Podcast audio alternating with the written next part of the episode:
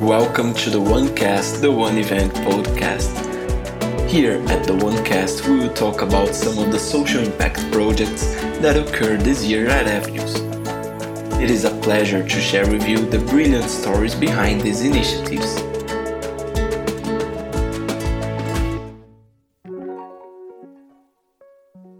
One of the Avenue's missions is to develop future worldwide leaders uniquely equipped to solve global scale problems. Alright, but how can the students go beyond the regular projects from the school curriculum and conduct authentic and creative projects with impact in the real world? One of the paths found by Avenues was to create Seedbank, an acceleration program for projects that brought solutions to the pressing problems of the world. Today, to explain a little bit more about this huge initiative, we have the presence of Jeremy Bhatia, Avenue's Global Social Impact Manager and member of the Seedbank leadership team, Valentina Lieberman, a 12th grade student from Avenue São Paulo and member of the Panos Panel project, and Maddie Ames, a 10th grade student from Avenues New York and member of the FEM project. To host this conversation, we have Silvia Guimarães, Director of Community Engagement at Avenue São Paulo, and also member of the Seedbank Global Leadership Team.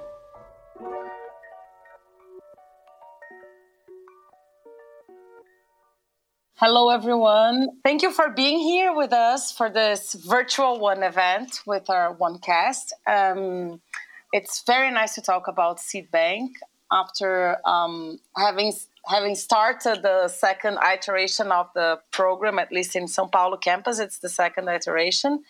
So um, I suggest that we start from the beginning um, I will ask uh, Mr. Bhatia to tell us a little bit about the story of Seedbank. What was the spark to create Seedbank, Jeremy? And thank you for coming. Of course. Thank you, Silvia. I, I got involved in Seedbank after its creation, and um, I think it started as uh, an idea with Tim Carr and, and uh, Will Lidwell on the R&D team.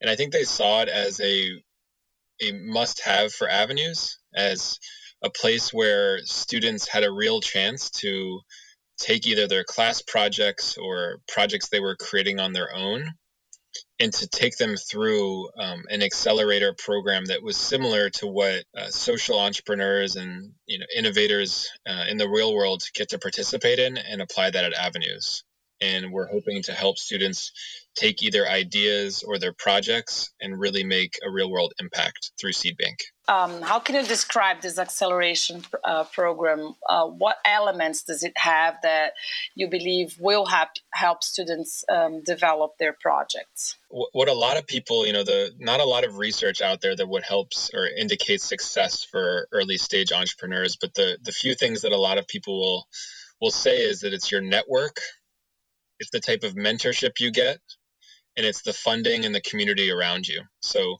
we really focus on providing those four elements to our, our seed bankers. So this year we've really focused on bringing in mentors at different levels. So students have faculty mentors. They have mentorship from the Global Seed Bank team, which is composed of three people that have started their own social enterprises, um, including you, Silvia, obviously. And through this mentorship, we hope that students can really get real world guidance on, on things that people have tried. But also, we've added another layer of mentorship with parents, and we've had incredible uh, participation this year from parents across the Avenues ecosystem, all of which are, you know, entrepreneurs or have had very successful careers in their own right and you know the students are lucky to get paired with these you know really impressive and wonderful people and then outside of that, the mentorship, um, we've now created this global cohort so that people like Maddie in New York, um, who have an amazing idea, get to interact with someone like Valentina on the Sao Paulo campus, whose team has an equally incredible idea and, and project. And we feel that through that community of support, students will really have a chance to to drive their projects forward and get motivation and inspiration from others and then finally, this year we've added two different tiers of funding um, early stage funding for prototypes, where students with an idea can you know quickly get some funds to build out a um, minimum viable product. And then a second tier of funding for people that are a little further along where they can get a, you know a sizable grant to implement their solution. And speaking about that, um, I know that Maddie's um, project, FEM, is one of the ones who got the second type of grant, right, to really implement something. So, Maddie, can you tell us a little bit about yourself and about the your project, uh, FEM? Um, absolutely, yeah. Seed Bank has been such a great opportunity. So my name's Maddie. I'm a sophomore at Avenues in the New York campus, and basically, what my seed, what my Seed Bank project FEM is trying to accomplish is finding a new safer way to educate teenage girls about sexual, mental, and physical problems that they might be going through with puberty. And it's almost like a modern and safer spin on current social media. And and and what what led you to that project? What what what made you start this whole um, idea? Yeah, so I was I have a younger sister who's 11 years old, and she's kind of the younger side of the target market of fem. And some of the things her and her friends are exposed to are kind of scary things to hear an 11 year old talking about, you know, exercise, food, things like that. And it made me think hey, when I was younger, I didn't really have anyone to educate me about those things or about what was going on with my body through puberty as well. It wasn't something I was comfortable asking my parents, and I saw her and her friends being in a similar spot, and I really wanted to make some sort of solution where they could they could find those answers and not be afraid to ask questions. And and Maddie, how was the the process of finding colleagues? Like, who did you talk um, to about your idea? How did you manage to find other um, collaborators for your team? Hmm. So when we came up with the idea, I immediately, me and my best friend, we came up with this together because we're both 15, we're girls, we're on all the social media, we're exposed to all the stigma that's out there. We know what younger kids go through and older kids go through. So we kind of came together and we were like, hey, let's make something that's is going to do something different than what current social media does. And instead of like profiting off of people's insecurities, let's fix those insecurities and help them like explore their curiosities in a safe way. So once we had this idea, we immediately kind of stretched out. And I talked to my mastery teacher, Mr. Shore, and all the different like mentors that Avenues has. And from there, I found Seed Bank. We applied, and it kind of grew from there. That's amazing. I'm excited to see um, the next phases of your project. And um, so I know Valentina is also very passionate about gender issues. Um, and she has been very much engaged in community engagement from my day one at Avenues when we opened. So, Vale, can you talk? Uh, um, can you tell us a little bit um, about this project that uh, won Seed Bank? Uh, so, hi everyone. Thank you for having me here today. Uh, my project that I presented to the seed bank is called Panos Pano, uh, which is a project to help seamstresses sell their items from the Jardim Panorama, which is a community right next to our school, uh, to sell the items they make. And I kind of started thinking about, especially when quarantine started, about online shopping and how much we rely on big brands, even though we know they have terrible impacts like sweatshops overseas or they pay their workers poorly or environmental impacts, but we still have very few other choices, or it's hard to find other places to buy fashionable things that we want. So we kind of had the idea, me and a few other friends, of helping seamstresses from Jardim Panorama post their products online and use our expertise with social media and the internet and marketing to help them sell what they do and also help them design new things and buy fabrics and textiles and put them in contact with Avenue's parents who were also work with fashion and everything else. Uh, Vale, can you describe? To, hopefully, our audience will be in New York as well. So, can you describe, like, to Maddie, um, how is it um, across the street from Avenue São Paulo? How is the community you're working with? Yes, so the Jardim Panorama is a community with around 720 families. Uh, it's what I believe in the US you would call a slum or a low income community.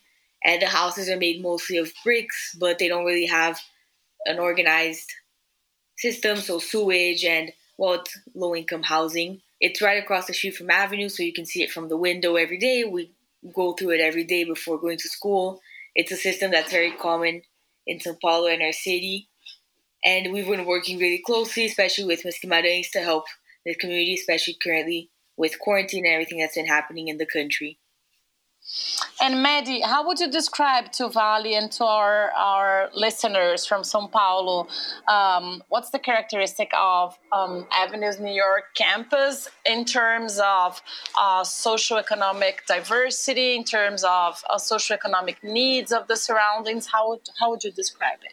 Well, um, New York campus is beautiful. It's right in the middle of Chelsea, which is definitely one of the higher income places in Manhattan, and all the kids that go there. But we do, similarly, we're right across the street from the projects, which we see from our building, and they are a lower income living. Yeah. Yeah, that's interesting that we can have this parallel, right, um, across yeah. our two campuses. Um, and now that Seedbank is this global um, cohort, um, Jeremy, can you tell us um, a little bit of your expectations? Like, what do you see already coming up from this um, integration of campuses, and what do you expect to see coming on the following months? I, I think you know, following the same you know mission and a- approach to problem solving that we're uh, focusing on in seed bank is we're putting out and trying different things. We actually have a few new york parents that will be supporting sao paulo teams and vice versa. And then we also have a couple of student volunteers that will be supporting you know their opposite campus um, or another campus's team.